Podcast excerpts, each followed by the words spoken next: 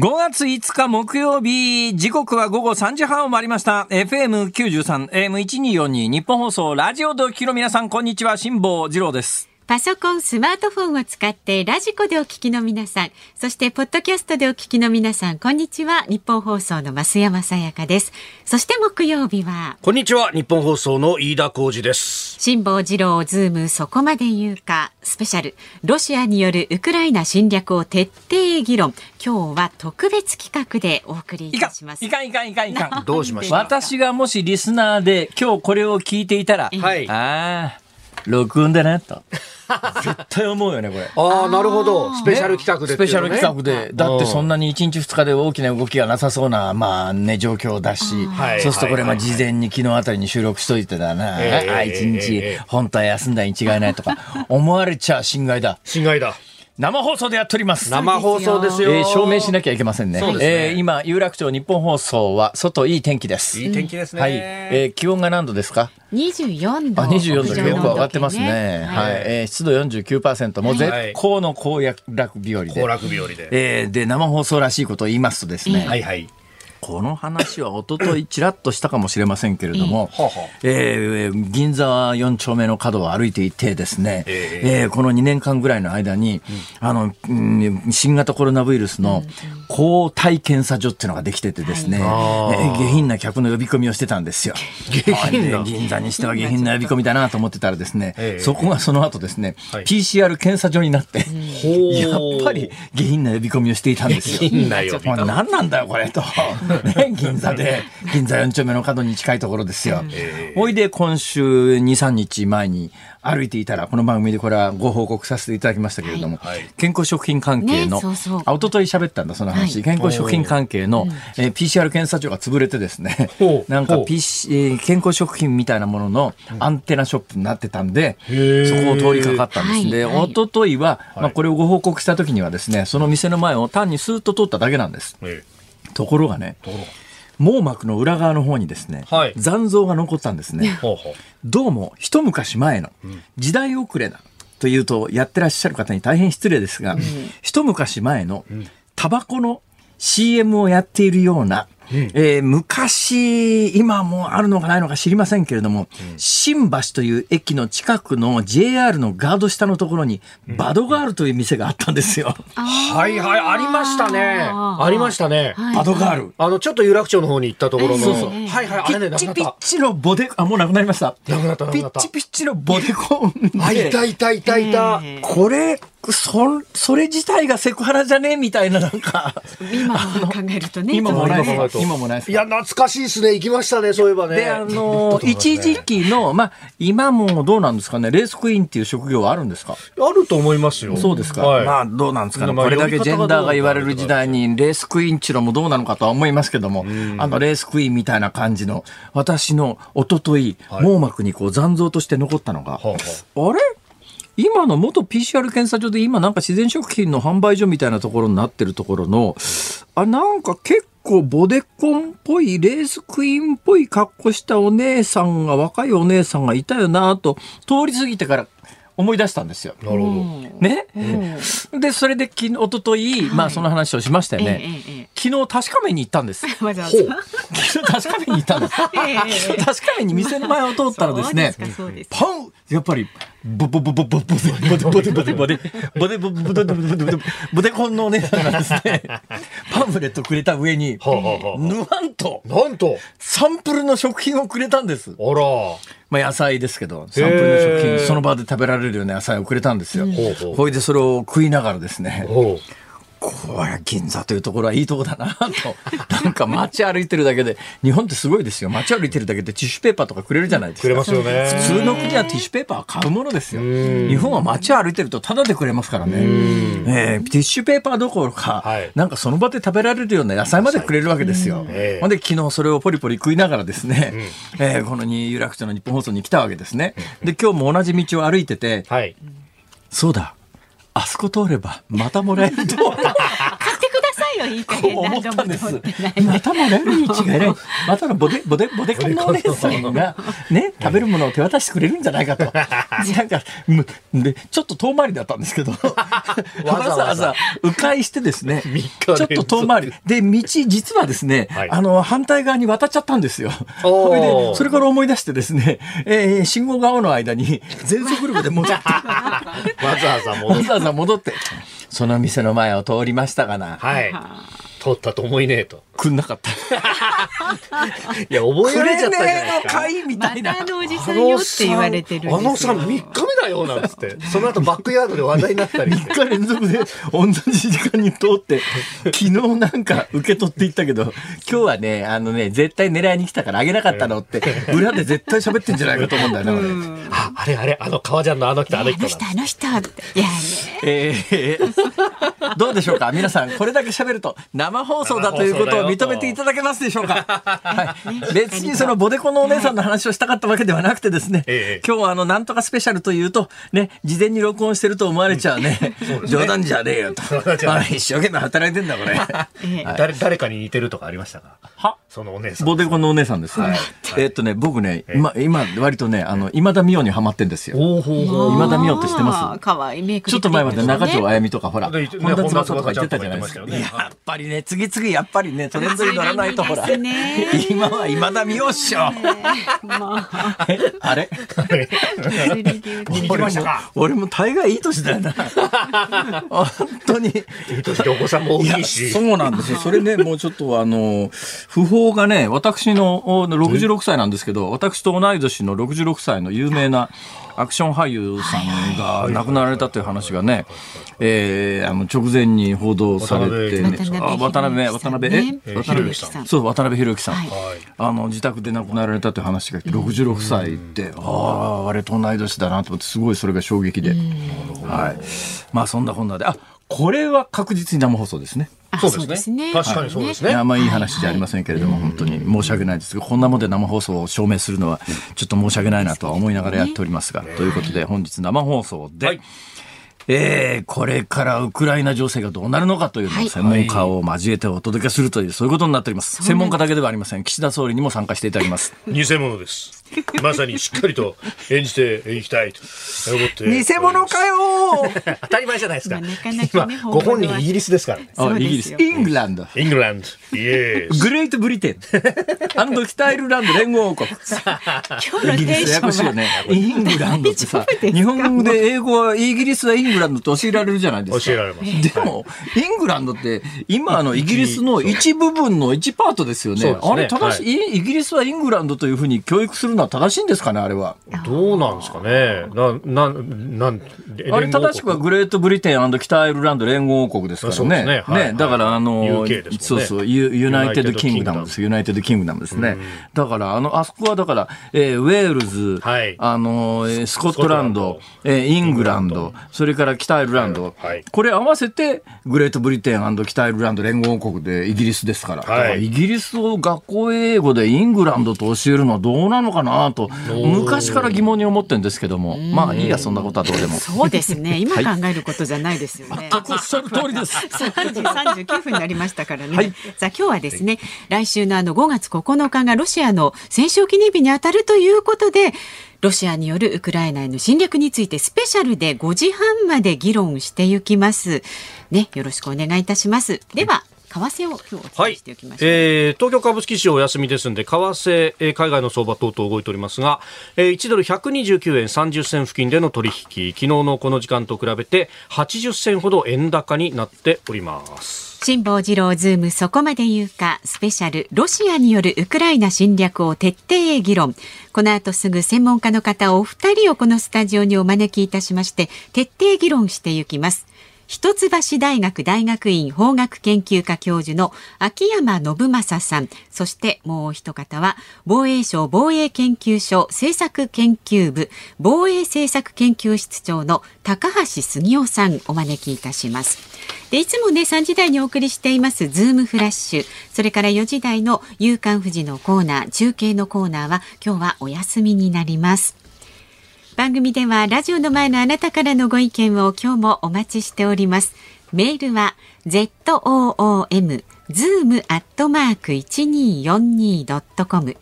番組を聞いての感想はツイッターでもつぶやいてください。ハッシュタグ漢字で辛坊治郎、カタカナでズーム、ハッシュタグ辛坊治郎ズームでつぶやいてください。まあそんな中、今日もお送りいたします。はいズモンミュージックリクあるエスト。んかいあるんです。ああそうですね、えこれはもう生放送じゃないとできませんからそうですね。えー今日のズームオンミュージックリクエストはい。駅前で配られているティッシュを自分だけがもらえなかった時に聞きたい曲。ああ、切ないな、それは。戻ってもう一遍もらってやろうかと思うよねあれ。思いますね。どうせ俺にくんねんだよって思うよねあれ。そこで止まったりなんかしてね。ええ。でもらってみたら女性向きの美容院のやつだったりなんかしてあそれでか俺がもらえなかったのは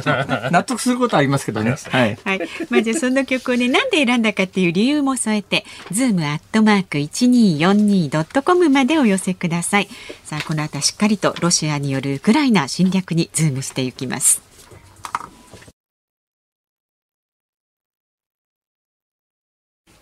有楽町日本。ごめんなさいその前にいいですか？何ですか？急に。あのロシアによるウクライナ侵略を徹底議論とい。う、はい。飯田君が事前に録音した怒鳴りさ、い。なんか変じゃねえか？なんで？何も変じゃないですごい違和感あるよね。ロシアによる。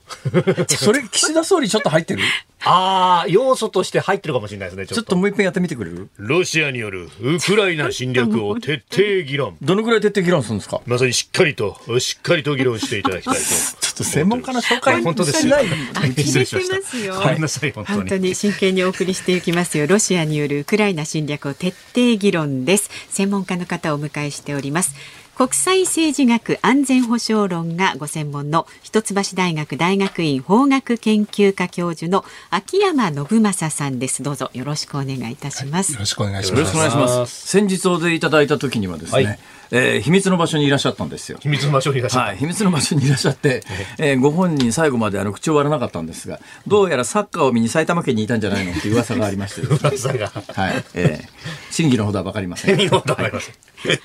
そしてもう一方ご紹介いたします。安全保障論日米同盟がご専門です。防衛省防衛研究所政策研究部防衛政策研究室長の高橋杉雄さんです。どうぞよろしくお願いいたします。よろしくお願いします。よろしくお願いします。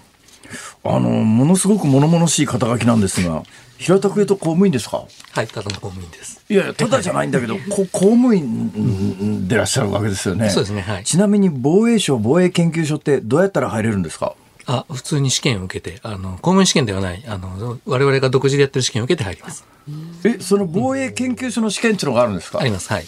どんな試験なんですか？まあ、語学であるとか、専門であるとか、ええええ専門は、まあそうですね、こう、国際政治とか安全保障の専門についての知識があるかどうかを見る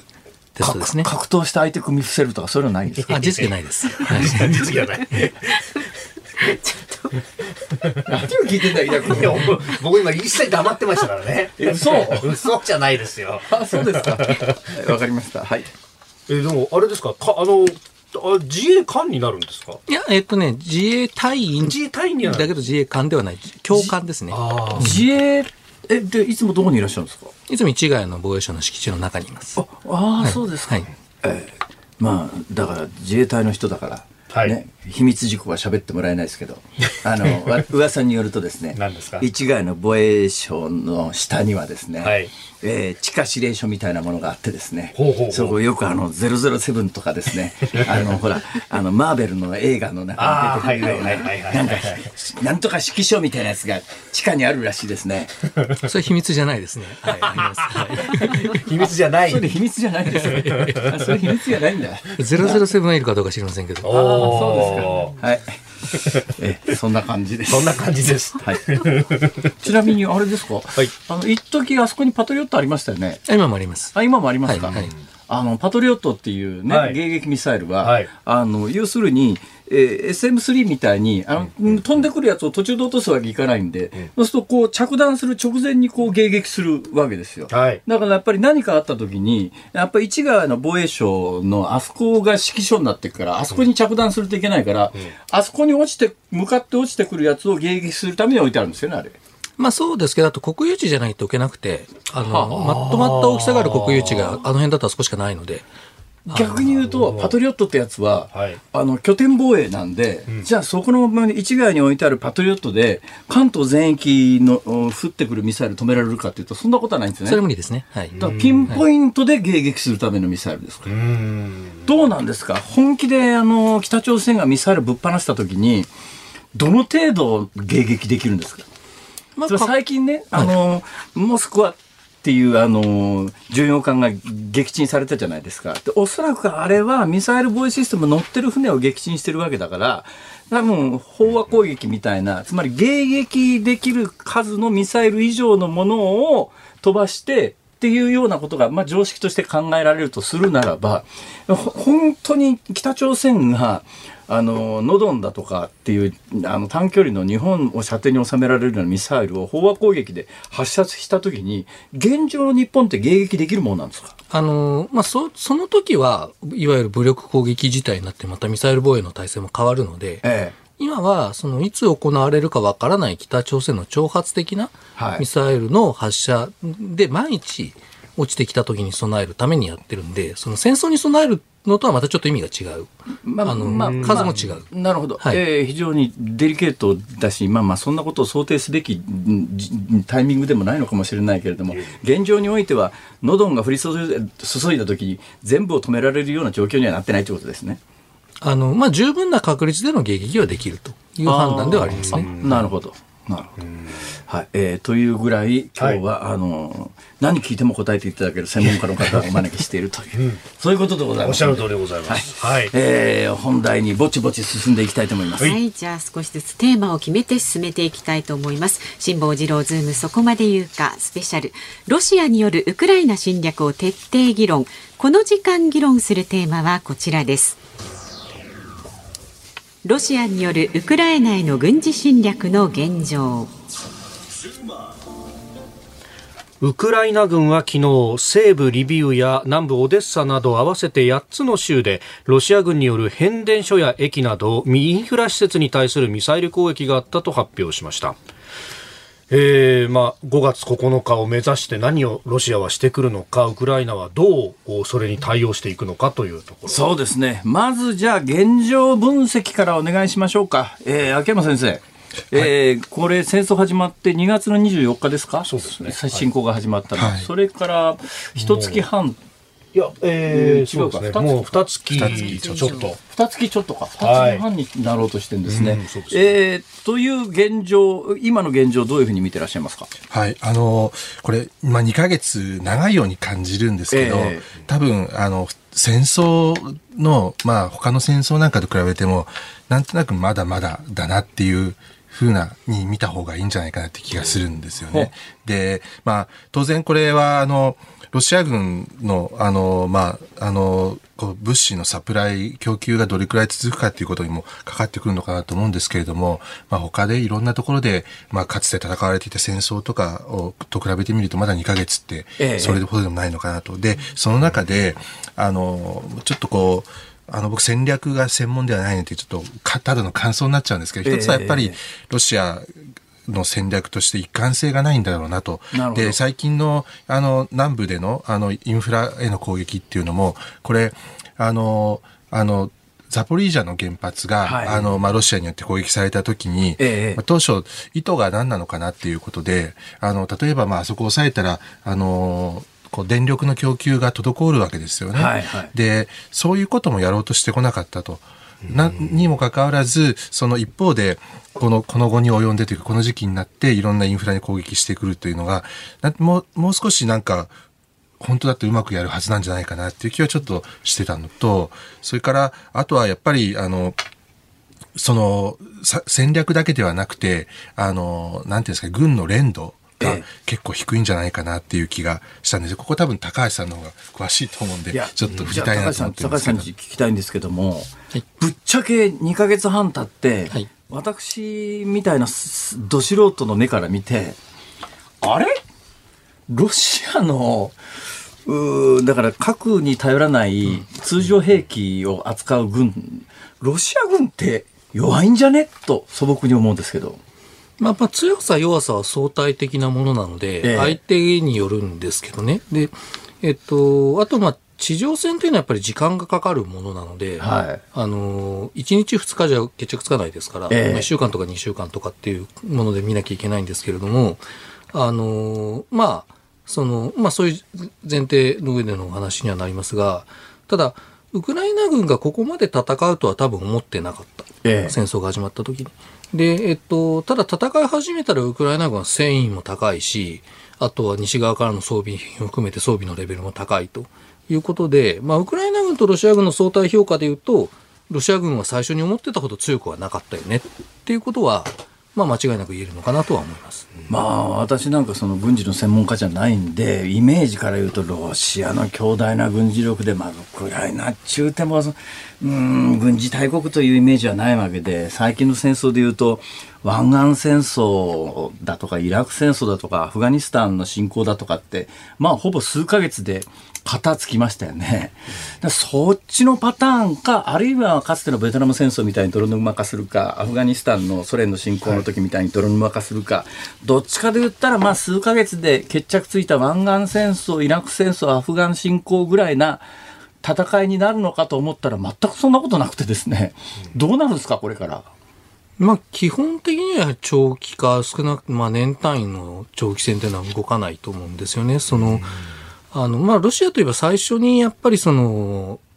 私は2頭を追うって言い方をしてるんですけど、はいその2つの目標を追ってしまったと。つまり東部ドンバス地方の制圧と、キーウの制圧攻略っていう、この2つを狙った結果、2つともできなかったっていうのが、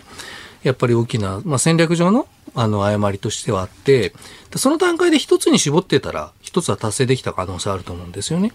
で、えっ、と、もう、ウクライナ軍も、もう戦うことが、あ戦う準備ができたし、西側の支援も入った段階で、その一途に絞った。つまりドンバスの攻略に絞ったけど、それはその時すでに遅かったと。で、ドンバス攻略、仮にロシア成功しても、それで戦争終わらないですから、あの、キーウの攻略だったらそれ戦それで戦争終わるんですけど、ドンバスの攻略だったらそれでは戦争終わらないですから、あの、ある意味そのドンバス重視という、その、ロシアのいわゆる第二段階の方針っていうのはもう長期戦への片道切符でしかないっていうことではありますね。これ、うん、秋山先生に伺いたいんですが、そもそもですね、こう今回、この間、この番組にも、つい2、3日前に来ていた、来ていただいた、あの中東の専門家、まあ、いわゆるそのどっちかというと、まあ、長年反米の思想的スタンスの人たちが今回も決まっていうパターンの発言があって、まあ、今回戦争が始まった定流としてはやっぱバイデンの政策アメリカの政策責任が結構あるんじゃないのかと、えーまあ、NATO に加盟しさせないのにさせるようなふりをしてでえー結局、ロシアがウクライナに侵攻しても NATO に加盟していないから助けないと、えーだから、まあ今第二次大戦後に朝鮮戦争が始まった時みたいにアメリカの防衛ラインは日本の端っこだよって言って、でソ連と北朝鮮が勘違いしてあの韓国に攻め込んだみたいな。いや今回戦争を始めちゃったきっかけはアメリカにあるんじゃないのっていうことを言う人いますよね。はい。これどう思います？いやもうそもそも根本的なところで、ええ。あのまあどんな理由があってもその他国に侵略するっていうことが原則として、はい。あの許容されるべきではないとええ。いうところは、あの抑えておく必要があると思うんですよね。でその上でそのこうロシアに勘違いをさせたもしかしたら錯誤を生じさせたかもしれないというのもこれも僕はあののけたいなと思うんですよね。ええでその NATO の東方拡大がその、まあ、今回のロシアの侵略の原因だったかどうかっていうのでこの前あのアメリカのあの外交評議会が出している「フォーリン・アフェアーズ」っていう雑誌の中で、はい。アメリカの有識者にあのこう聞いたあの記事があって、ええ。で結構見事に割れてるんですけど、はい。で見てるとそのこう、ちょっとやっぱり古い冷戦思考の人たちは、そういう勢力均衡論的な観点から、やっぱ失敗だったと言ってるんですけど、やっぱり時代変わっってて、で、やっぱ原則的にやっぱりその主権国家で尊重されなきゃいけないってのは当たり前の話なわけで、ですから、これ、どんな理由があったとしても、やっぱり侵略するっていうこと自体が間違いなんですよそうですね、私も全くそう思います、その NATO に入りたい、入りたくないとか、中立化がどうのこうのって、ウクライナは自分のことは自分で決める権利があるわけだから、それにロシアがとかっていう、そういう言い方おかしいんです、そもそも。大国のパワーバランスで小国の運命が決まるみたいなことを、21世紀にあるのかって話ですよね。いや、なんで今この話をするかというと、実はこのコーナー、今、あの、オンエア聞いてらっしゃる方は、BGM が流れてきたということは、そろそろやめろというサインなんですけど、これ実は4時台に、やっぱり今回、なんだかんだ言いながら、でも、それ責任はロシアにすべてあるんだけど、戦争が始まってしまったと。で、同じことが、今恐ろしいのは、あの、核兵器をロシアが使う可能性が出てきた状況で、やっぱりなんだかんだ言いながら使わせちゃいけないわけで、じゃあ使わせないためにはどういう手段があるのかとかっていう話を4時台にしたいんで、その前振りとして今この話をしました。ということで、時間が。はい、4時台もよろしくお願いいたします。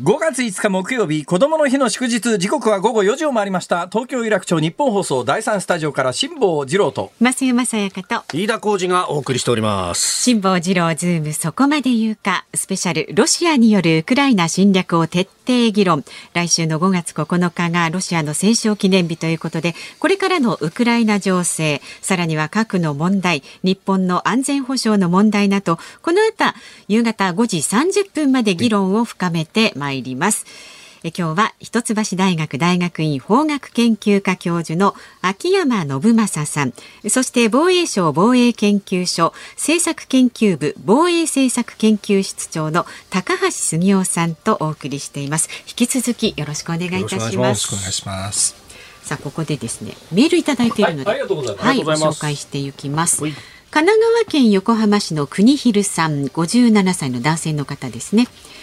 この番組でもおなじみの恐ろしやの中村逸郎先生が入国禁止者リストに上がっていましたね。ある意味プーチンに屈せず言葉を発してきた結果だと思い敬意を示します。普段おちゃらけたこともおっしゃっていますがロシア側も彼の発言には痛いところを突かれているのではないでしょうかというご意見なんです、ね、そうなんですよ。これがですね、はい、えっと、63人入国禁止リストというのをロシア外務省が発表したんですが、はい、何なんだよ、これ。どうしました？なんで二宮清純さんが入ってんだよ。二宮清純さん。なんで俺が入ってないんだよ。なんで俺が入ってないんだ。悔しそうですね。いや、これむっちゃ悔しいでしょ。俺、二宮清純さんはね、はい、はい、はい。因縁があるんですよ。因縁がある？はい。どうしたんですか？ある時、新大阪の駅降りたらですね、はい、向こうから公園会社の人がすごい勢いで走ってくるわけですよ。ほうほうほうそれで、はい、どっか連れてかれようとした時に、うんあすいません。あの僕ちょっと今日公演じゃないと思うんです。って言ったらその公演会社の人が「あ間違えた!」って言って「ちょっと待って誰と間違えたんですか?」って言ったら「いや二宮清純先生。いやいや後ろ乗ってたし。俺二宮清純じゃねえし、まあ、全然似てねえし。まあ男前ですからね。二宮清純さん。は ほっといてくれよそんなことは。いや何も言ってないですよ。あの二宮清純大体スポーツジャーナリストじゃん。関係ねえだろこれ。いやーね、なんなんですかね。で、新聞はだよ。はいはい、はい、えー、産経新聞がですね、はい、5人なんです。あ、じゃない、4人か。産経新聞4人なんです。4人ですね。ほいでね、はい、日経が3人なんですよ。はい、で読売が2人なんですよ。はい、で朝日毎日がいないんですよ。いないですね。ね朝日毎日がなんでいないかっていうとそういう意味ですよ。そういう意味ですよって。そういう意味でしょ？そういう意味ですそういう意味ですよ。そういう意味ですか？そういう意味だというとですね、ここに名前が上がらないというのがどのぐらい不名誉なことかという話じゃないですか。いやいやいやいや。袴田茂樹さん。はい。この人あの私よ詳しいんです。袴田茂樹さんの奥さんと一緒に私旧ソ連時代に、はい、あのウクライナ取材に行ったことありますから。マジっすか？はい、この人はあの青山大学青山学院大学の名誉教授ですが、はい、青山学院で仕事をする前に、関西の芦屋学園というところで先生してらっしゃったことがあってその時代からの知り合いなんですよ私。あなるほど、はい、いやまあこの人が入ってるのは当然として中村逸郎さんが入ってるのは当然として、なんで二宮清純さんが入ってて俺が入ってないんだよ。そう言われても。これそう言われてもこれちょっとどういうふうな人生なんだですかね、まず教えてくださいここのリスト見れ。ておお二人どうお感じになりました？これなんで俺が入ってないんだ思いますよね。二人とも笑顔ですけどね。いやこれ、めちゃくちゃじゃないですか？めちゃくちゃいや、あの、なんか全然一貫性がないように思いましたけど、たまたま多分あれじゃないかな、なんかロシアの大あの在京の大使館の人が、はい。たまたま目にした雑誌とかの、あの、記事とかコメントとか見て、あ、こいつは入れとこうみたいな、そんな話な感じですよね。ロシア大使館の皆さん、この番組はロシアに厳しいですよ。いやちょっと待って待って待って待って何ですか？わざわざ言わなくてもいいじゃないいや、こういう時名前入れてほしいじゃん。ほら。横島だわこれ朝日毎日と一緒かよみたいな。いやいやいやいやいやなんかもうどどどどっちにもなんかもうあれですよ。でも朝日だとほら小牧さんみたいに結構プーチンさんに厳しい質問してる人もいたりするんですけどそういう人も全然ね乗っていないという何なんだろうな、これ。どういうことでしょうか？はい。えー、高橋さん。ねね まあ、た 高橋さんのその上司の上司に当たるのかどうなのか、一応ね、あの、制服組のトップは名前載ってましたけれども。そうですね。あとは、あのーいわゆる、な政務三役ですよね。あーはい。あの、いや、なんですかね。ひ比較的ロシアに名前が売れてた人は入ってる感じはするんですよ。神山武さんみたいに。おうん。私なんかロシア行ったことないんで、おええ。あの、その意味では全然彼らのレーダースクリーンには入ってないんだと思うんですけど。でも冒険にも地域研究でロシアを専門にやってる方もいまいますもんね。はい。でも入ってないですね。まあ、そのあたりはええ、我々は我々でロシアとの交流というのはあるので、あったので、まあ、その辺もちゃんと考えてはいるんではないかとは思いますけどね。共産党の C さんが入っていて、はい立憲民主の森裕子さんが入っていて、はい。うん、なんなんだろうね、これ、どういうあれなんだろうな。国会議員に関しては、その沖縄北方特別委員会の理事以上はみんなおしなべて名前が入ってるというね、えー分析もされてましたけれども。そういうことなんだ。でも、ここに名前が入ら入っていないっていうのが、はいなんかものすごく不名誉な感じがしますよね。そんなことはそんなことはないですよ。あの、ツイッターなんか見てるとね、あの、東野敦子さんとかが、私なんで入ってないんでしょうっていうのね、えー書き込みされたりもしましたけど、入れてくれ俺も入れてくれちょっと待って待って。何ですか？変なわそうがま今まですけど。私あの自慢じゃありませんが中国だってですねはあ、はあはあ、ビザ降りないですからね中国総領事館から目つけられちゃって。そうなんですね。あのだからねコッパ役人ですよきっと。ねだから上の方がそんな俺らクラスクラスまで目にねあのワッチしてるわけがないわけだから。その総領事館のコッパ役人がですね あのなんか嫌がらせしちゃろうみたいなことなんでしょう。きっと。そう。俺ほど世界中にフレンドリーな男だね。世界中にフレンドリーな。はい。そうですかね。あそうまなんですかりそう思えないですけど。もうどうなってんだこれ。どうなってんだ？まあいろいろねご意見あるかと思いますけれども、はい。ラジオの前のねあなたからのご意見引き続きお待ちしております。メールは z o o m zoom アットマーク一二四二ドットコム。ツイッターでもつぶやいてください。ハッシュタグ辛坊治郎ズームでつぶやいてください。で今日もお送りいたしますズームミュージックリクエスト。今日のお題は駅前で配られているティッシュを自分だけもらえなかった時に聴きたい曲です。なぜね、その、えー歌を選曲したのか、理由なんかも添えて送ってください。ズームアットマーク 1242.com でお待ちしております。さあ、この後もロシアによるウクライナ侵略につきまして、議論を深めてまいります。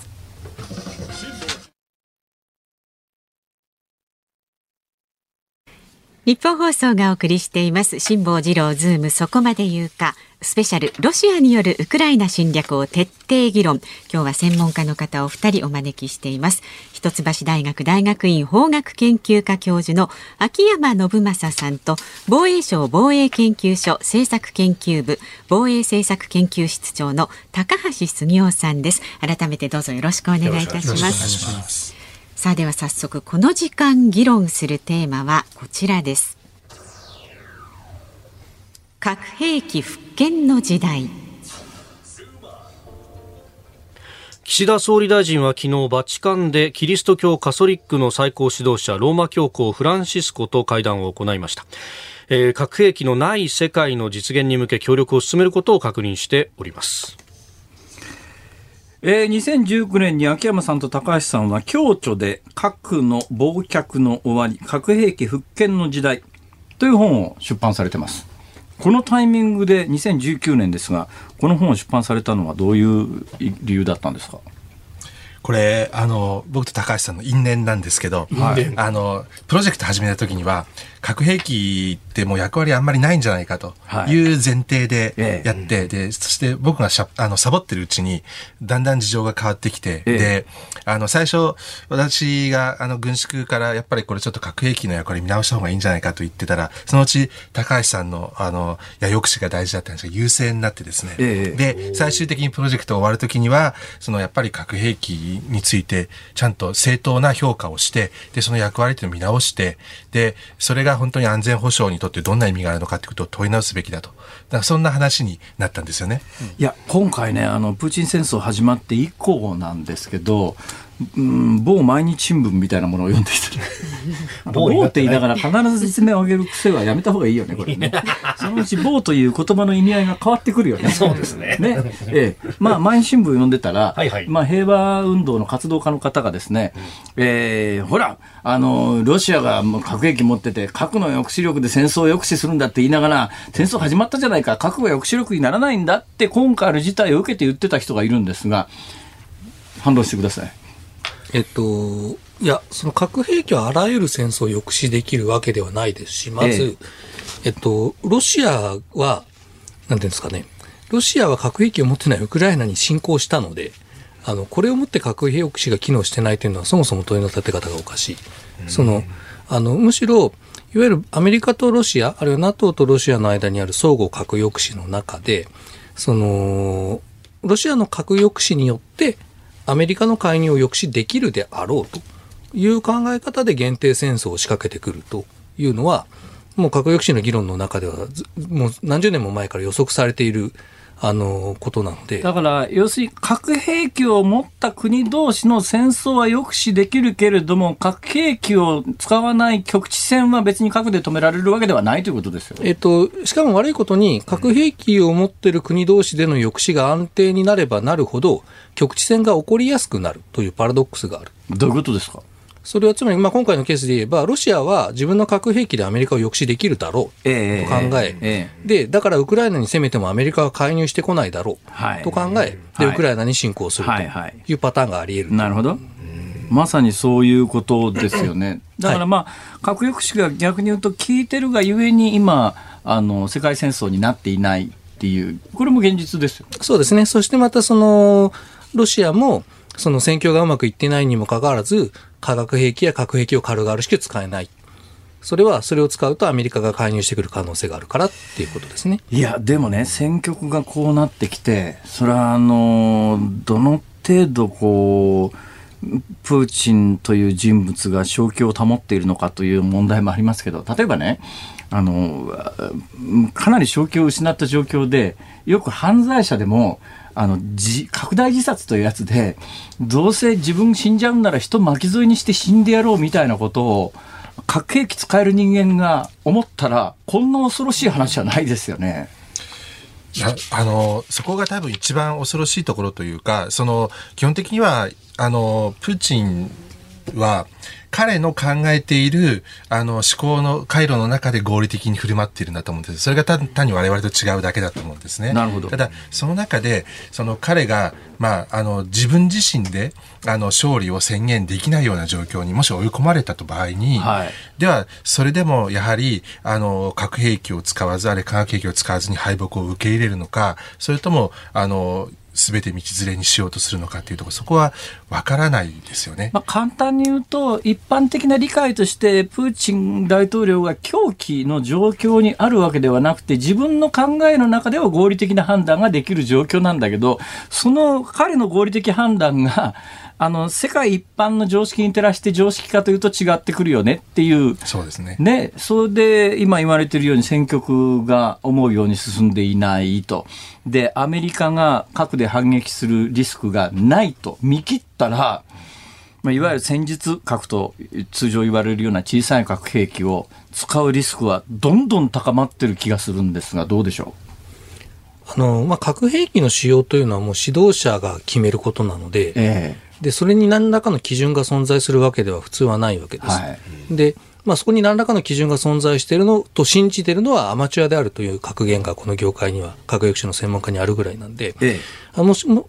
のなんだろう核兵器を使わなきゃ使うことは考える状況になった時にテーブルの上に核兵器の使用という選択肢は乗る。でも、核兵器を使わないという選択肢も多分その時にもある。で、そこで核兵器の使用をするという選択をするかどうかというのはもう本当にその指導者のその責任感であり、あの能力であり人格でありっていうものの、あの結論として決断がなされていくので、非常に主観的なものなんですね。で、えっと、なのでちょっと私、その、外の人間が核兵器の使用の可能性が高くなったとか、低くなったとかってことを無責任に議論するのは、私はそれも絶対違ってると、間違ってると思っていて、ええ、あの、その状況で核兵器の使用がテーブルに乗るかどうかで、乗った後で判断するかどうかは、本当にプーチンという人次第なんですよ。で、えっと、その上で、あの、考えていくと、ロシアの大統領というのは、あの、世界を滅ぼすかもしれない、あるいは滅ぼさないという責任をアメリカの大統領と分かち合ってきてるんですよね。ええ、過去何十年も。それをソ連の初期長から考えれば本当に何十年も。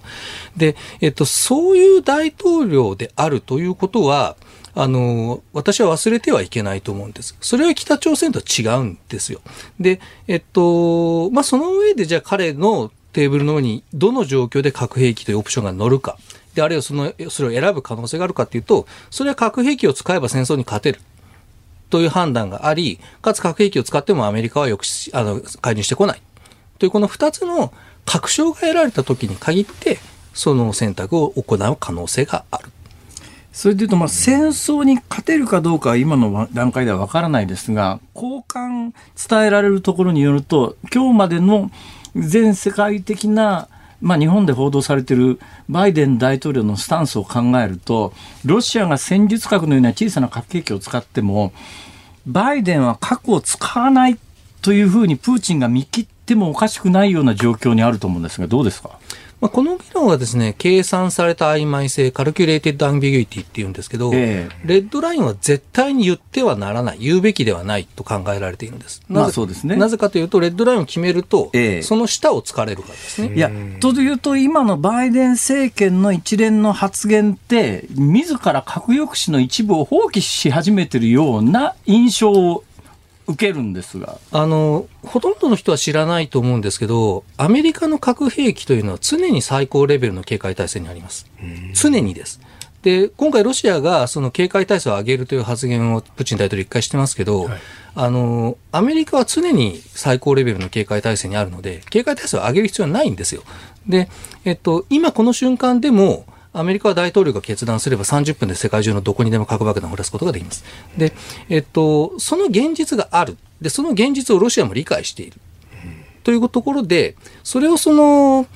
あの、見せる相手はロシア、あるいはプーチン大統領、ただ一人であって、別にその、あの、国際社会に見せる必要はないんですよね。例えば、湾岸戦争の時には、その、アメリカはそのフセイン大統領に対して、その、もし化学兵器を使ったら核兵器を使って反撃すると通告をしています。ただそれ通告をしたということは戦後だって分かったことで、その瞬間に分かったわけではないわけですよ。だから今ロシア、アメリカがロシアに対して何を伝えているのか。そして、そのロシア側がそのアメリカのその核戦力の動きについて何を判断しているか分からないので、あの、私その今、そのバイデンが弱気で、その、ロシアに間違ったメッセージを送る可能性があるとは実は思ってはいないですね。うん、送る可能性があるかどうかというよりは、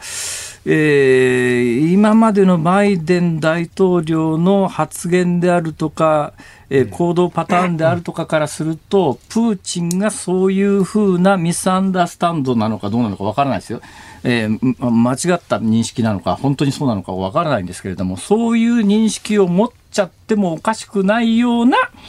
キャラクターのような気がするんですよ、バイデンという人は。ただね、これはさっきあの、高橋さんが言った話、多分、その表で、ええ、あの、こう、公的にパブリックに見せるシグナルと、うんはい、それから裏のチャンネルで、あの、直接伝、あの、あの、こう、送るシグナルっていうのは、別の可能性っていうのは十分あり得るわけで、うん、で、なので、まあ、我々は多分その裏のチャンネルでどんな話をしているのかっていうのは多分知りよしもなくて、むしろ表に見えているものっていうのは、えこれはあの、直接、例えばアメリカからロシアに見せるというよりは、オーディエンスに対してのシグナルの方が大きいんじゃないかなっていうふうに見た方がいいのかなと思うんですよね。あのそれこそ辛坊さんがそうこう思われたのの一一端としておそらくあるなと思ったのがバイデンさんがこのことが始まる前にウクライナに対して兵は送らないよっていうのを早々にこう出してしまった。それで一回抑止に失敗したんじゃないのかと。で一回抑止に失敗したバイデン大統領がこの後さらに抑止できるのかっていうこう疑問がいろんな人にあるかもしれないですがそのあたりお二人どうご覧になってます？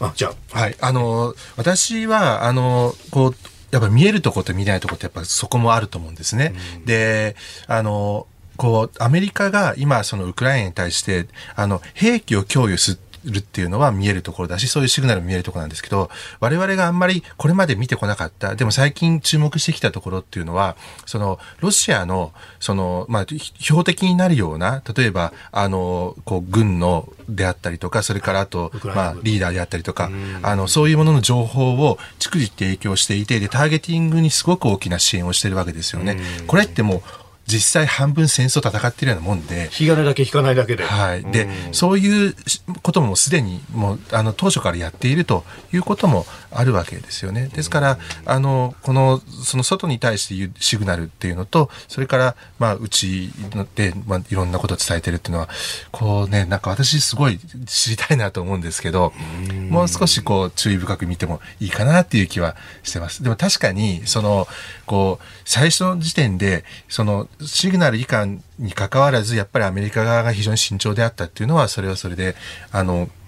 こう、事実だし、それからそれを外に対して言ったっていうことも、これはロシアに対してというよりは、周りに対する、こう、少しアメリカへの疑心暗鬼みたいなものを生んだかなっていう感じはしますね。まあ、あの、うん、まあ、1960年代にイギリスの国防大臣が残した言葉、有名な言葉があるんですけど、その、ロシア人まあ、ソ連、ロシア人を抑止するためには5%の、要するに核兵器の信頼性が5%あれば十分だが、ヨーロッパ人が安心するためには95%の信頼性が必要である。つまり、核兵器っていうのは、使われる可能性が20分の1でもあると、やっぱり行動は慎重にならざるを得ないんですよね。その、あのこれ後で拡大抑止の話になるときに後半は出てきますけど、まあ、そういった意味で言うと、あの、やはりそのアメリカが、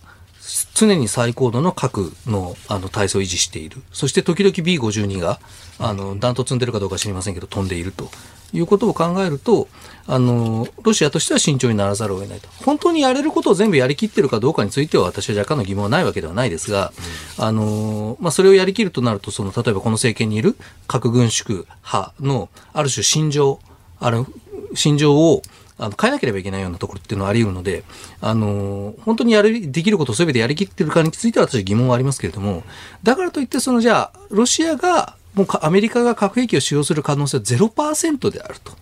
判断できるかっていうと、うん、そこまでの、あのー、ミス、誤ったシグナルを送ってないのではないかと思いますね。まあ、ただ、繰り返しますけど。論としては、プーチン、およびその周辺がそういうふうな、今、高橋さんがおっしゃるような認識を持っている限り、ウクライナで核兵器が使われるリスクは、今のところ相当低いと見てらっしゃる。ということ、ね、えっと、私はこれは可能性の問題だと思ってないんです。つまり、ええ、大統領がどう判断するかしないかって、だから、あのー、そうであっても大統領が、そのプーチン大統領が使うという判断する可能性はもちろんあります。うん、それが核兵器を持っている国が戦争するという意味です。なんか、なんかそういう個人の、うん、結局最終的な判断になると、だからなんか、ぶっちゃけ平たく恐ろしいですね。これだけ情報化、なんとかならんのですか？はい、進んだ時代でも、最後は人間が決めるっていう。どうなんですか、ロシアで、まあ、あのプーチンが核兵器を使うと決めたら、それ、まあ、プーチンが自分であのミサイルのボタンを押すわけでもないし、核兵器を運んでいってスイッチを押すわけでもないんだけど、あのオペレーションに当たる人が、反旗を翻し翻してやめるという可能性はないんですか、ロシアという国は。あのそれは核の指揮統制において常につきまとう問題で、ええ、2つの問題があるんですよ。つまり、撃ちたいときにちゃんと撃てるか。あと打ちたくない時に間違って打たないか。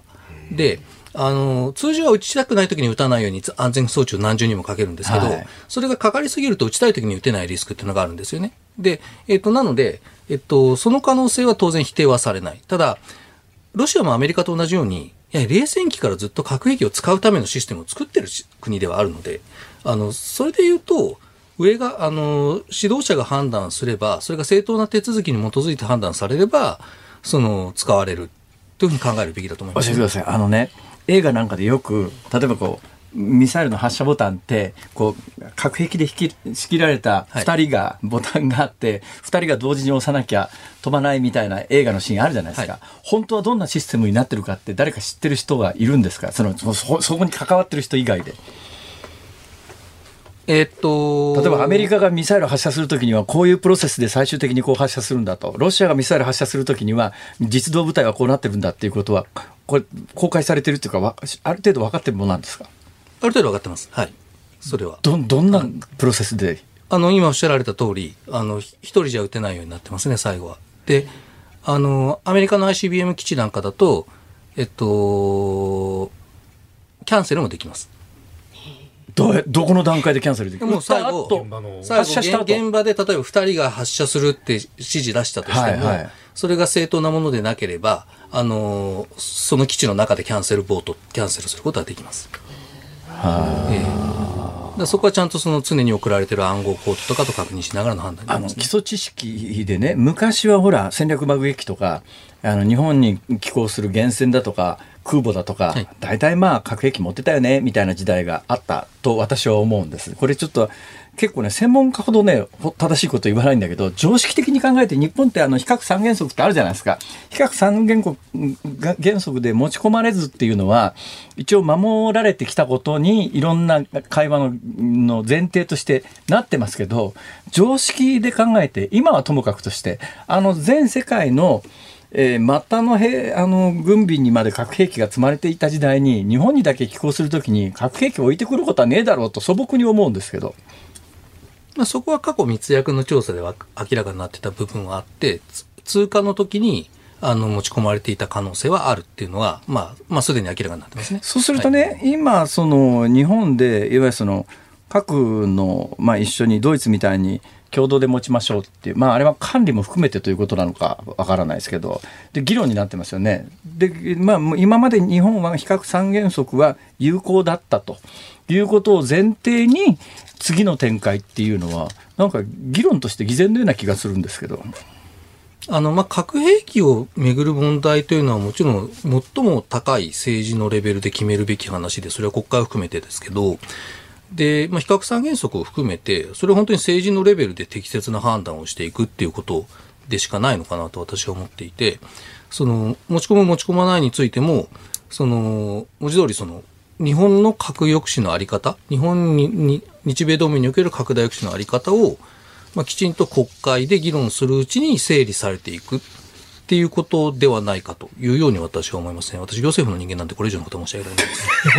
ないです。いや、あの、常一昔前の常識として、まあ、末端の空母とか、爆撃機だとか、あの、原戦だとか、核兵器積んでたよねっていう時代はもうちょっと昔の話で、今はそんなことするとリスクが高まってるから、核兵器はどっか一箇所管理で何かあった時に、あの、そういうところに乗っけようというような時代になってるっていう説もあるんですが、本当は今核兵器ってどうやって管理されてるわけですか？でも例えば。92年にもアメリカは公表してて、あの、海洋配備の戦術核は全部引き上げてます。今、ガムにあるんですか？今ないです。ただ、個別に聞くと、アメリカは個別核兵器のあるかないかについては答えないですから、個別に聞くと答えませんけど、でも92年にもう撤収するってことは、だから、まあ、逆に言うと、裏を返すと92年以前に日本に寄港していた米軍の主たる艦隊の装備装備品には核兵器はあったということですよね。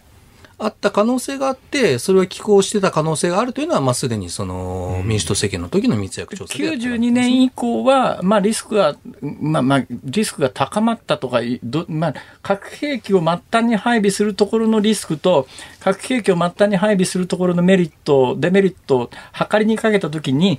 まあ、末端からは撤収して、いざとなったときに乗っけりゃいいじゃんって話になったということですよね。いざ、そうです、その時は。で、その後2010年ぐらいに、その時に撤収した核兵器自体を解体してるんで、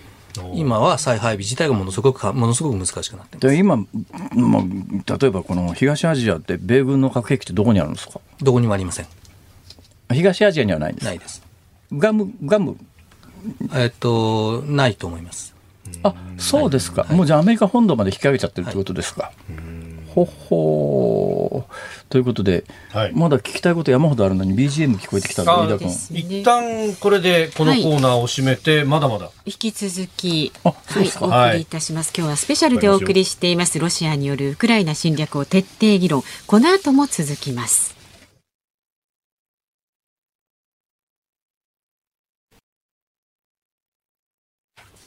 ニッポン放送がお送りしています。辛坊治郎ズームそこまで言うか。今日はスペシャルでお送りしています。ロシアによるウクライナ侵略を徹底議論。お客様お招きしています。一橋大学大学院法学研究科教授の秋山信正さんと防衛省防衛研究所政策研究部防衛政策研究室長の高橋杉雄さんです。よろしくお願いいたします。よろしくお願いしますさあではこの時間議論するテーマはこちらです。国連国際社会にできること。国連人道問題調整事務所は今月3日国連と赤十字国際委員会によってウクライナ南部南東部マリウポリのアゾフスタリー製鉄所などから、えー、民間人101人の避難に成功したと発表しました、えー、しかしその後ロシア軍の攻撃が再開し避難作戦は第1弾で止まっております。え赤十字国際委員会のウクライナ代表部は停戦はもろく時間が経つにつれ安全確保ができなくなったと会見で説明しました。あれ？この製鉄所って、はい、プーチン大統領はもう攻撃しないってこの間言わなかったっけ？おだから兵糧攻めにするみたいなことを言ってなかった？最初それ言いましたけどあのウクライナ側が攻撃してきたらロシアが反撃したあロシアがここの製鉄所を引き続き攻撃してるということはプーチン大統領は知ってるんですかね？いや知らないとは思えないですよね。あのおそらくあの時にそのハエも出ないように包囲しろと言ったのはあのロシア兵を地下に突入させてロシア側に損害が出るような作戦はしなくていいっていうことでその砲撃とか爆撃とかでそのロシア側のリスクが出ない形で攻撃するのは全然あの除外してないんだと思いますね。実際その後もやってますなるほど。現状における、ウクライナにおける戦線の状況っていうのは、大統領の耳にちゃんと入ってるんですかね？入ってると思いますね。それでなければ、例えばキーウ攻略を諦めるみたいな重大な決断できないですから。ああ、あれはやっぱり大統領の決断。はい。うん。なるほど。となると、最終的に戦争を終わらせることができるのは、プーチンだけだということですね。そうですね。はい。国連はどうしたらいいんですか？これあの、いや、国連解決いろいろできないっていうことで、皆さんすごいがっかりしてると思うんですけど、えー、これあの、まあ、あんまり、その、高い期待を持ってもいけないと思いますけれども、でもやっぱり、あの、国連にはできることがあって、で、今回のこの、あの、民間人の避難っていうのも、これいろんなところで、あの、二国間とか、まあ、あの、ヨーロッパ各国が手を尽くして、こういうの確保しようともできなかったところで、やはりその国連と赤十字が、あの、協力してできたっていう、そういうところは、あの、しっかりとやってるんだろうなと思うんですよ。ただ、じゃあ国連が出てきて、あの、こう、停戦させろっていうのは、これは多分、これまでの歴史を見ても、まあ非常に難しいというか不可能で、で、実際これまで国連が、あの、そもそもできた当時に想定されていた、そのですね、えー、まあ安全保障上の問題解決のための、例えば国連軍の派遣とか、そういうのって一度もできたことがないんですよね、想定通りに。で、ですから、まあ、あの、いろんな、こう、停戦に向けた、あるいは戦争が終わる終わるために、様々な、その、こう、こういう人道的な活動を支援するとか、あるいは例えば食料を届けるとか、そういうことは、あの、できると思うし、そういうことについては非常に、あの、大きな役割があると思うんです。だから、その、区別して考えた方がいいのかなっていう気がしますけどね。えー、こういう批判があります。うん、国連なんかどうせ第二次大戦の戦勝国クラブだろっていうのはどうですか？あの、いや、この前私、あるちょっと討論番組聞いてて、某党の党、あの、党首がね、あの、や、あの、こう、その旧敵国条項があって日本はいつでも攻められるからみたいなことを言ってたんですけど、うん、いや、そんなことないと思いますよ。で、確かに戦勝国が、まあ、というか、むしろ、あの、国連安保理の常任理事国っていうのは、まあ、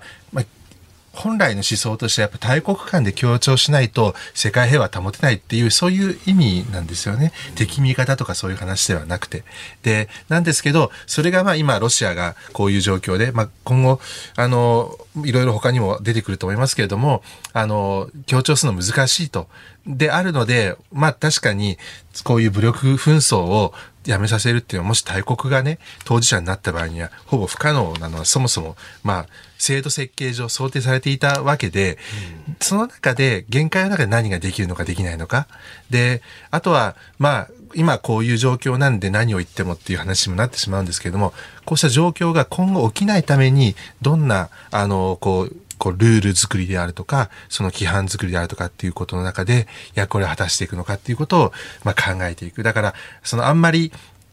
こう、国連を落とすのもダメだし、がっかりするのでもなくて、うん、そうした限界がある中でどうやったら使、あの、や、や、使え、使えるのかというか、役割あるのかっていう、もうちょっとポジティブに見てもらえたらいいなとは思うんですけどね。うん、まあ、そうですね。うん、えー、今回も少なくとも、まあ、たとえ100人にしたって国連の事務総長が、あんだけテーブルで距離は離れていたけれども、うん、まあ私なんかあれ見ててもうちょっと言うこと言えよとか国連事務総長には思うけれども、まあ、結果として100人の命が助かったんなら何もしないよりましだというのは事実ですわね。うん、まああのあのテーブルの距離はね、で、しかもあの、え事務総長がキーウにいるときにロシアがミサイル攻撃してて、非常にその国連からすると、あるいは国際社会からすると、すごい挑発的だと思うんですよ。でも、まあその中で、その、ロシアも、国際社会から完全に除外するというのではなくて、そこに一応入っているんだと。で、ロシアを含めた形で、えー、議論をするという場っていうのは、いかにロシアが悪者であったとしても、これは必要なことなんじゃないかなと。私全然ロシアの方も全くないですけども、でも、やっぱり何らかの形で解決のためにはどっかにテーブルでつく必要があるわけで、そうした準備をしておくっていうことも、まあ必要なことなんだろうなと。そうなんですよね。だけどね、これ日本の議論を聞いていて、ああでもなんか偽善的だなと思うのはですよ。国連はやっぱり5大国の、えー、拒否権というのがあって非常任理事国の、うん、地位を上げましょうと。まあ場合によったら日本とかドイツとか常任理事国の一角に入れてもらった方がいいんじゃないか。入りましょうよっていう議論は長年あるけれどもその5大国の、えー、今国連における地位を考えた時に この5大国が一致して、じゃあ日本が常任理事国に入っていいですよ、なんていう時代が来るとは、とっても思えないんですけど、どうなんですか？ないでしょうね。残念ながら。はい、ただ、その、問題は、その、こう、その中で、まあ、日本が何できるかできないのかっていうこともありますし、あとは、そうした権力っていうのは、その、それ以外の形で、やっぱり我々がこう抑制していく、それこそその安全保障、別に国連通して全部達成できるわけでもないわけで、だからこそ、あの、高橋さんみたいに抑止のことを一生懸命考えてる人がいるわけなんで、で、まあ、ある意味では、我々が持っているツールキットのうちの一つとして、これを、あの、どういうふうにうまく使っていくかと。だから、がっかりもせず、期待もせずというふうな、あの、立ち位置っていうのが、あの、いいんじゃないかなというふうに思いますけどね。現状、ウクライナをロシアが侵略をしています。戦争が始まってしまいました。次はやっぱり戦争を終わらせるということが最終的な目標なんですが、近々の目標は、せめてロシアに核兵器の使用は断念させるというところが近い目標にあるはずなんですけど、どうしたらいいですか？あのそれはまさに、まあ、さっきの議論の延長ですけど、ロシアが核兵器あるいは化学兵器を使った場合には、アメリカは核兵器を使う可能性があるというように、ロシアに思わせるようなことをすること。要するに、まあ、本来言われている核抑止をこういう時にも、あの、うん、有効だらしめないと断念させることはできないということですね。そうですね。で、実際に使うシナリオを考えると、その後はまた結構難しい問題あるんですけど、あの、というのは、一つは、核兵器を使って侵略が成功するという実例は絶対に作ってはいけないということ。ただ、それに対する反撃として核兵器を使う場合には、何のために核兵器を使うんですか？つまり、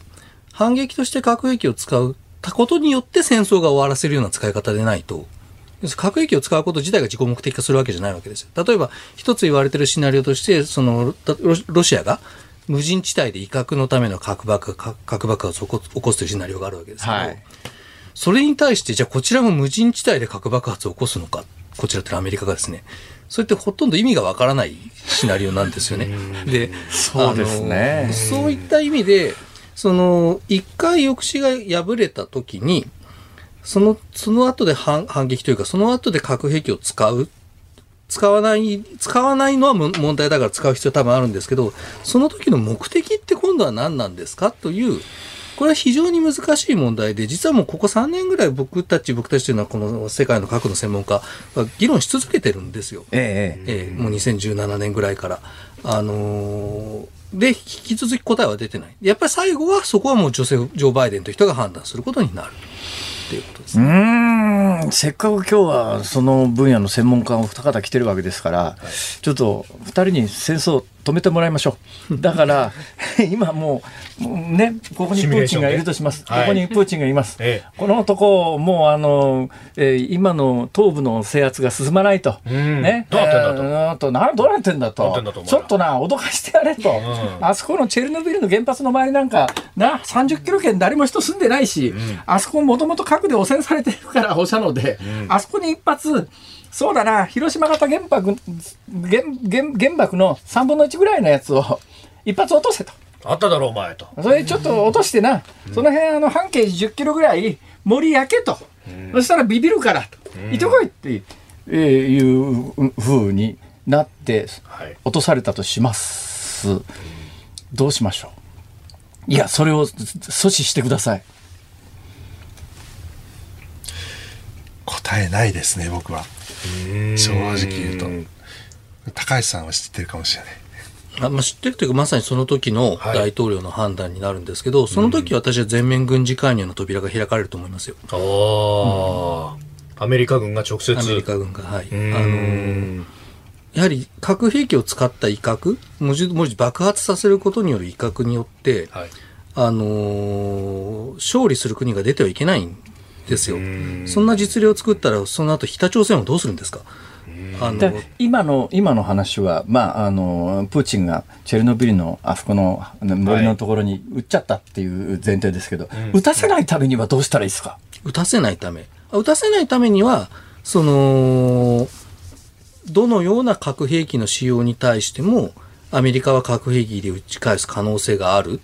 それは例えばあのー、今ヨーロッパに前方配備されてる、そのいわゆる核共有のための核弾頭を常に使える体制にしておく。場合によっては時々空を飛ばすとか、あのー、まあ、そういった姿勢を見せることで、あの別に宣言する必要はないんですよ。ロシアに見えればいい。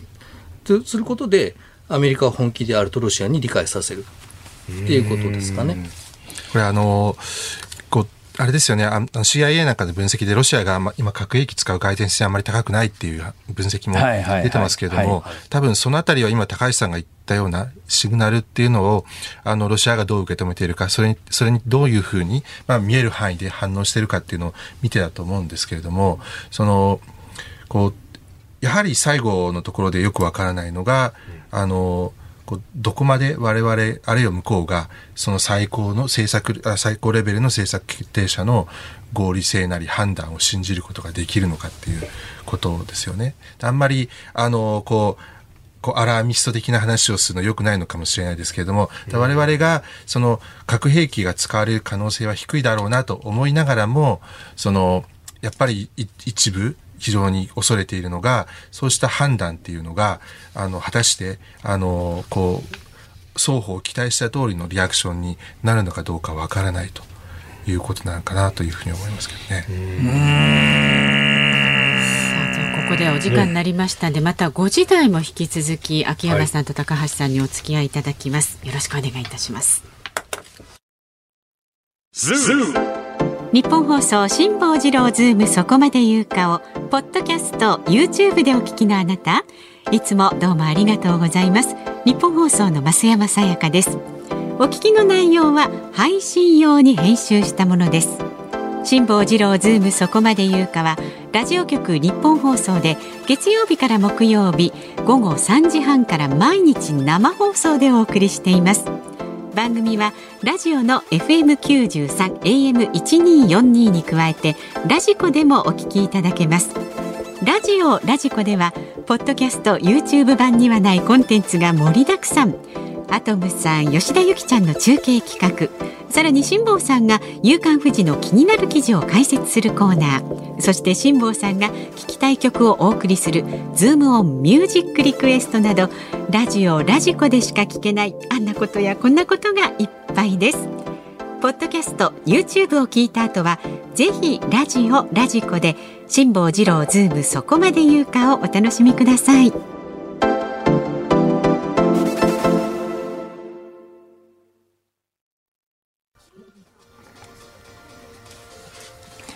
5月5日木曜日、子供の日の祝日、時刻は午後5時を回りました。辛坊治郎です。ニッポン放送の増山さやかです。ニッポン放送の飯田浩司です。辛坊治郎ズームそこまで言うか、スペシャル、ロシアによるウクライナ侵略を徹底議論。この後5時30分までさらに議論を深めてまいります。さあ、でもいつものようにね、ズームをミュージックリクエストもお届けいたします。今日のお題は、駅前で配られているティッシュを自分だけもらえなかった時に聞きたい曲です。そんな曲があるんでしょうか？はい、いただいてますよ。はい、東京都の12月はハワイさん。ティッシュが私だけもらえなかったら、ちょっと待って、それくださいと言ってしまいます。ということで、ゴールデンハーフさんのちょっと待ってくださいをお願いします。ゴールデンハーフというグループ名自体若干の引っかかりはありますね、今のご 時世で。今のご時世だどうでしょうか？そうですね、確かにね。ね今大体ハーフと言うなっていう時代でしょ？うんうん、ダブルなんだと。ダブルだと。ね？えー、ハーフって。ゴールデンハーフ。はい、そういうグループがかつてありました。ね、ちょっと待ってください。いろいろ、いろいろ確かにな。はい。それからですね、はい、千葉県市原市52歳のキララさんは、青山テルマさん、ここにいるよ。ああ、なるほど。なるほど、なるほど。はいはい。あ、辛坊さん、朝の番組あなたとハッピーに小倉智昭さんが出演されていました。そうなんですよ。聞けて嬉しかったそうなんですよ、そうなんですよ。あの、え、えー、復旧されたわけで、よかったなと、本当に思います。辛坊さんのこともね、オンエアでもね、ちょっと触れてましたそうですか。私ね、そうなんですよ。入院中にお見舞いをちょっとね、えー、したいなと思ったんですけど、ちょっとまあ今はっていう話だったんで、えー、すごく心配してたんですが、本当に良かったです。このズームにもね、ぜひ来ていただきましょう、ね、そうですね。そうしましょう。はい。それから埼玉県春日部市55歳の猫猫さん。リクエストは、私のハートはストップモーション桑江智子さんです、はいはいはい、なぜ私にはくれないのかその一瞬の心がストップモーションです。よろしくお願いします、もうなんかあのこの世代だったら多分我々の曲の選択に合うだろうというあたりを 見事にに、ね、見事に狙ってらっしゃいますね。素晴らしい、はい、それから鳥取県米子市からシュンさんですね。駅前で自分だけティッシュをもらえなかった時に聞きたいのは桑田佳祐さん祭りの後ですどうして？自分だけもらえないと微妙な感じがすることがありますが歌詞の中の振られてもくじけちゃダメだよこんなしがない世の中でに励まされる。ティッシュもらえなかったぐらいでそこまで そこまで深刻になることもなかろうかと。でもちょっと寂しい。わ、はい、からんでもないですけど、うん、はい。なるほど。岡山県のですね筑前煮太郎さん39歳はえ今日のミュージックリクエストですが篠原涼子さんの愛しさと切なさと心強さとお願いいたします。はい、歌詞が辛坊さんのためかなって思いました。そうですか。えー、私ね大好きです。はい。篠原涼子さん。はい。まあ、いろんな私あのある番組でご一緒してたことしたことがありましてね。えー、私はその時確信しました。この人は僕のことが好きに違いないと。そしたら直後に、はい。えーあの、ご結婚されてしまいましてですね。あれ？違ったのか？俺の錯覚かと思って、間違いなく錯覚だったか。ら。かしてますよ辛坊さん。それは。もう、はい、もう本当に潤んだ目でね、うるうる見つめられてですね、絶対、これまずいわ、ね結婚してますって言おうかなとか。よくよかったよかった言わなくて。本当ですね。恥ずかしい。もう、えーそれから忍耐三郎さんかな、えー、x ジャパンでくれない。くれない。くれないもらえない。そのまんまですよ。くれなはいい、くれない。はい、さあどうしましょうか、はい、えー、決定いたします。はい。ズームオンミュージックリクエスト、ん。本日は、青山テルマ、ここにいるよ。おお。はい。ここにいるよ、えここにいるよ。はい、もうここにいるよ。ちょうだ い。心の叫びよ。エンディングにお送りいたします、はい番組ではラジオの前のあなたからのご意見24時間お待ちしております。メールは zoom zoom アットマーク 1242.com ツイッターでもどんどんつぶやいてください。ハッシュタグ漢字で辛坊治郎。カタカナでズーム。ハッシュタグ辛坊治郎ズームであなたからのご意見をお待ちしております。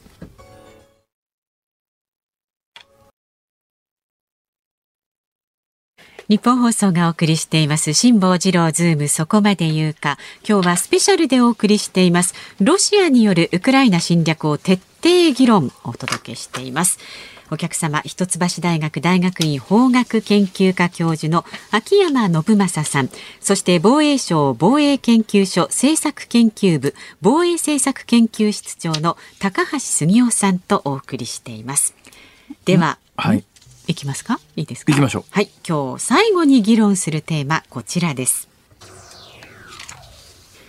これからのウクライナ情勢えロシアによるウクライナへの侵略について、えロシア側は特別軍事作戦と表現しておりましたけれども、今月9日のロシアの対独戦勝記念日に合わせて戦争状態と宣言する可能性が、え指摘をされておりますが、ロシア大統領府のペスコフ報道官は昨日、可能性はないナンセンスだと否定しました。まあ、これからの情勢、そして、まあ、日本としてどうしていくべきなのか、ね、それこそ今日は核抑止論についてというお話がメインでありましたけれども、まあ、その辺も含めて最後の時間は、えー議論していきたいと思います。はい、えー、もうズバリです。これからどうなりますか？まだもうちょっと当面、やっぱ戦闘続くんだと思うんですよ。で、この特別軍事作戦か戦争かって多分あんまり意味がなくても、すでにもう戦争になっている話なんで、で、まあ、あの、多分、その9日は、そのロシア国内的にどんなメッセージ出すのかっていう方が多分重要なんで、我々国際社会として、だから何が変わるってこともないと思うんですね。で、多分当面戦闘は続いていくでしょうと。で、まあ、万が一、その戦闘が終わったとしても、戦争というかですね、あの、この影響というのは、非常に長く続いていくだろうなというふうには思うんです。で、あとは、そのロシアの、その、まあ、こう、兵器の供給とかがどれくらい、あの、今回のその経済制裁等によって、あの、まあ、あの、苦境に陥るかと。そのあたりがもしかしたら、その戦争のお長さを決める一つの要因になり得るのかもしれないロシアの戦争継続能力っていうことですね。さあ、えー、高橋さん。あの、まあ、基本的にはもう長期戦っていうのは動かないかなと。ただ、まあ一つだけ可能性があるとすれば、まあ、今、その東部で行われている激戦で、あの、どちらかが決定的な勝利を収めた場合、その、まあ、ロシア今、まだ突破できてないですけど、まあ、ウクライナが、ウクライナ側が何らかのミスを犯して、ロシアが勝ったら、その、ロシア側としては、まあ、例えば、オデーサ攻略みたいなものを、あの、試みることができる可能性は出てくると。一方で、今、ハルハルキウ？ハルキウ近郊で、どうもウクライナ軍が反攻に出ているようなので、その反攻がうまくいくと、まあ、ロシア軍のある程度の部隊を撃破できる可能性が出てくるので、あのーそうなると、ウクライナ側がこれまで占領された地域の奪回っていうものに乗り出してくる可能性はあると。ただ、いずれにしても、その、まあ、どんなに早くても今年いっぱいはかかるような形で、どちらも決定的な処理をつかめなければ、数年単位で続いていくという流れなんだと思いますね。もう一つ、あの、今日そこまで話がいかなかったテーマで、えー、日本ではいわゆるその、中身がよくわかんないんだけど、言葉としては核シェアっていう、あの、議論が起きております。これについてお二方の見解を聞かせてください。あの、核シェアリングというのは基本的には抑止力と、あと同時に国民が安心するためのものなので。ごめんなさい。よくわかんないですが、核シェアの中身はどういうことなんですか？あの、核シェアといっても、その、要するに今の NATO で行っている核シェアリングが全てではないと私は思ってますが、えー、今ヨーロッパで行っている核シェアリングということで言えば、そのアメリカが核弾頭をヨーロッパに配備して、そのヨーロッパの一部の国がその核弾頭を、あの、使った空爆を行う。というような、あの、取り決めですね。で、えっと、ところがその核弾頭の管理権は常にすあ、常にアメリカが保持していて、そのアメリカと、まあ、例えばドイツが合意すれば、アメリカの核弾頭をドイツが運んで、その核を使った空爆をしますが、あの、アメリカが使いたくなければ使うことはできない。あの、逆にドイツが使いたくなくても、アメリカは、あの、自分の飛行機で、あるいはミサイルで核攻撃ができる。そまあ、その意味で、その核共有をしてても、その、やってる国には拒否権もないし、単独使用権もないというものではあります。それを聞くと、先ほどの話で、現実にアメリカはもう末端の部隊どころか、ガムにも配備しなくて、核兵器を本国に下げちゃってる状況の中で、日本に核兵器を置くことの戦略的意味ってそんなになさそうな気もするんですが。あの、今、今、例えばこの2022年の NATO における姿が唯一の正解、ある唯一の姿だと思う必要は絶対になくて、例えば2014年のクリミア併合以前では、ヨーロッパでさえ核弾頭を米本土に下げて、で、その上で、あの、有事の時には共同作戦をやるみたいな形というのは議論されていたので、あの、決してその、今ヨーロッパで行っている形が今日米同盟でできないから、いや、これはできませんねというような形で考える必要はない。ただし、あの、最初に申し上げましたけど、要するに、あの、核共有で一番重要な効果って国民が安心することなんですよ。で、ところが国民が何をすれば安心するかっていうのは、それは役人が決めることじゃないし、専門家が決めることでもない。それだから国民自身の手で何が欲しいか、何があれば自分は安心して眠れるのかってことを、あの、ある種議論して、あの、納得しないと、あの、答えにはならないってことだと私は思ってます、ね、なるほどね。秋山先生いかがですか？はい、あの、共有、何共有するのかっていうことで言うと、その NATO の文書の中とかでも、その能力と意思決定とそれからリスクと責任を共有するって書いてあるんですよね。ですからこれ高橋さんのあの発言ついで言うと、その国民が安心するっていうのは同時に国民がどんなリスクとどんなそのこう責任をあの背負うのかっていうことも一緒に考えていく必要があると思うんです。で、これまでやっぱりその日本であの核の話でタブーとされてきて、で、それについて議論することって避けてきたと思うんですよね。で、あの逆に避けてきたからこそ、そのおこう核兵器に対する、なんていうのかな、こう、幻想みたいなものも、あの、残っているし、だから、その核兵器を課題にも過小にも評価することなくて、で、どういうものなのかっていうことをしっかり理解した上で、その、我々としてはその、そこに、我々の安全保障にとって役割があるのかないのかっていうことをしっかりと議論していく。で、その中で、何が一番我々にとって安心なのか、で、果たしてそれが実効的なのかっていうことを、やっぱり、こう、リリズムで話していく必要もあるような気がするんです。だから、こう声が大きい人が、その、こう、一番あの意見が通るみたいな感じの議論っていうのは僕やあんまり良くないなと思ってるんですよね。うん、ぶっちゃけお二方は今議論されている中身における核シェアリングっていうのは賛成なんですか？反対なんですか？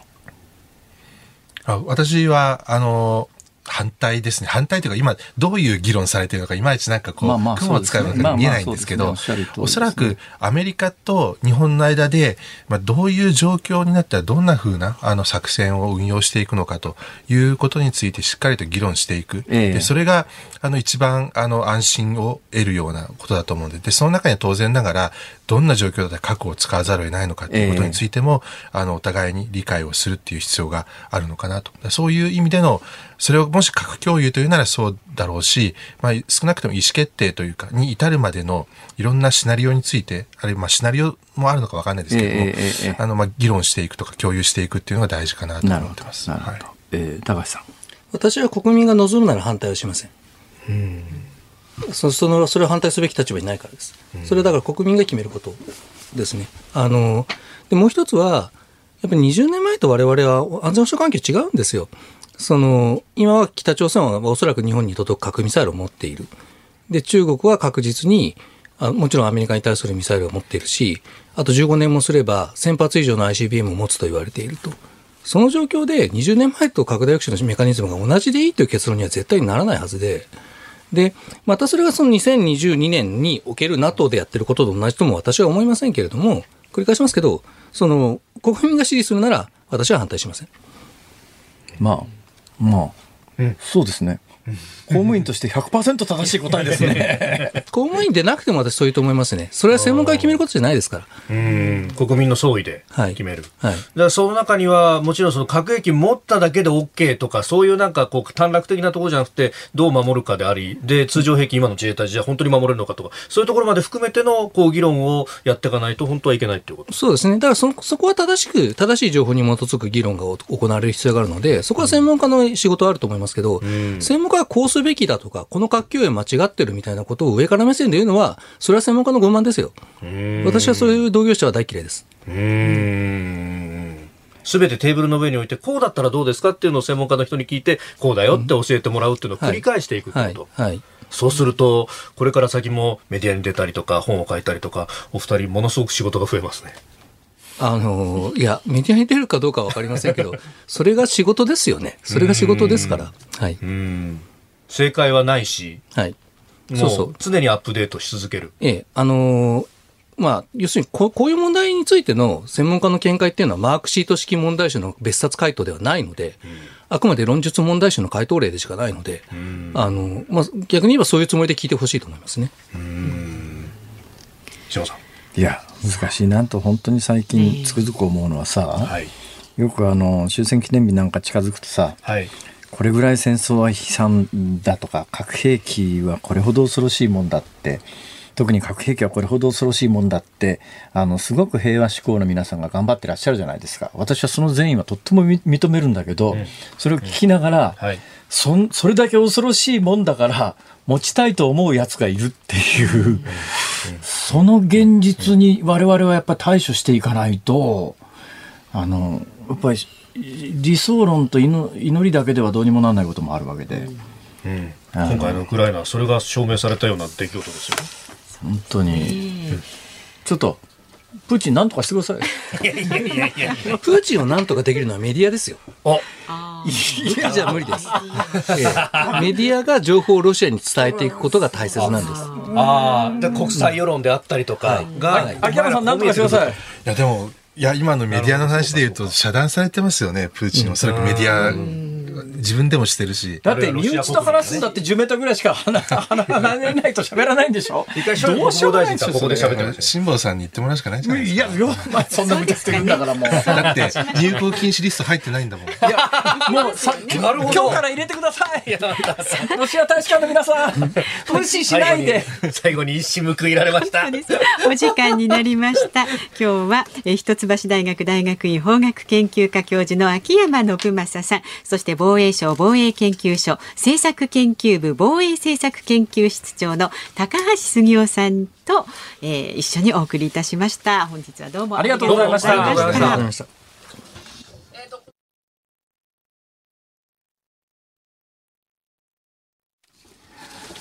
ズームミュージックリクエストをお送りしているのは千葉県市原市にお住まいのキララさんからリクエストをいただきました。えー、ここにいるよフィーチャリング青山テルマ SoulJa。えー、 SoulJa さんというね、はい、えー、ラップのヒップホップのアーティストの方が、青山テルマさんをフィーチャリングして、うん、えー、という。はい。ややこしいね、説明が。ですね、こういうのね。そうでしたね。はい。だから今聞こえてるこの男性ボーカルの部分はソルジャーさんと。ういうことになっております。はい。ええてなことで。ね、スペシャルでお送りいたしましたけれどもいかがでしたでしょうか？お聞きの日本放送。この後はショーアップナイタープレーボールそして6時からはショーアップナイタースペシャルいつでもみんなのプロ野球ラジオペナントレースをお送りします。そして明日の朝6時からは。はい、えー、飯田浩二の OK 工事アップコメンテーターは外交評論家内閣官房参与三宅邦彦さんです。まあ、ウクライナ情勢もそうですし、えー、総理はね、あの、イギリスに行って、えージョンソン首相と会談をし、そして帰ってくるというところでありますので、まあ、その辺の、えー一連の外交についてもお聞いていきたいと思っております。まあ、引き続きね、今日の続きを明日で決着つけといてください。いやいやいやいや。どうしたらプーチンを止められるのかというう。ん。三宅さんに言ってもらおうか。いやいや、辛坊さん。辛坊さんっていう声が上がってましたよねえ？ねあ、私ダメです。近々入国拒否される。いや、何を言ってるんですまだ大丈夫です。そうっすか。はい、えーそして明日朝8時からね私も出ます春風亭一之輔さんあなたとハッピー、はい明日のメールテーマはなんでやねんどないなってんの？ですなんだそりゃ。その、そのさ、なんかゾクッとする関西弁やめていただけますかね。ズームはね、阿比大輔さんです、月曜日。辛坊治郎ズーム、そこまで言うか、ここまでの相手は辛坊治郎とあ、すいません。飯田浩司でした。来週も聞いてちょうだいね